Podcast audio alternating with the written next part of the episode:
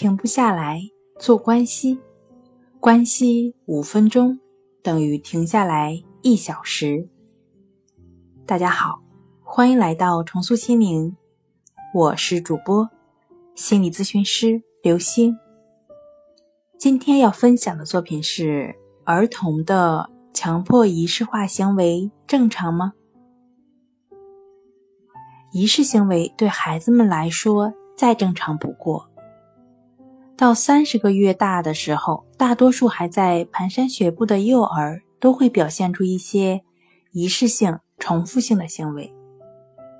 他们可能每次都会按照同一模式来摆放自己的玩具火车，或者假装在做饭。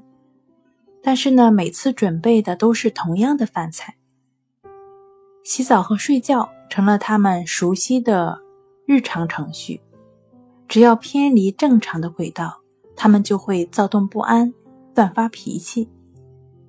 到四至六岁的时候，他们的日常安排渐渐开始不那么严格了，但是新的仪式又开始了。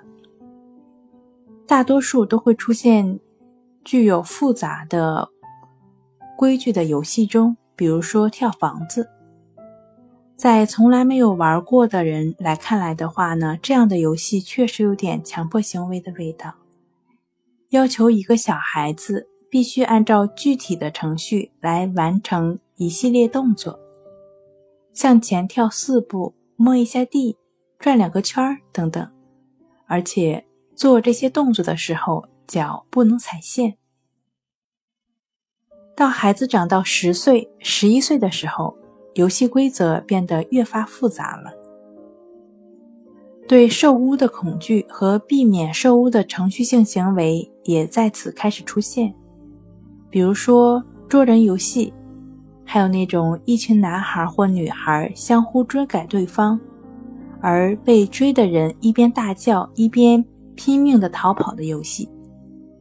当然了，也有类似囤积行为的。大多数孩子到七岁就开始收集物品，从各种人物玩偶到体育图片等等，什么都有。不得不说，儿童玩具产业对这种心理利用的很好。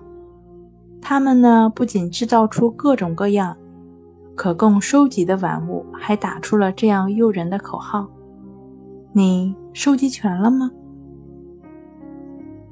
童年期和青春期是仪式行为的乐潮，可大多数人对这些东西并不在意，也不会形成强迫行为和强迫思维。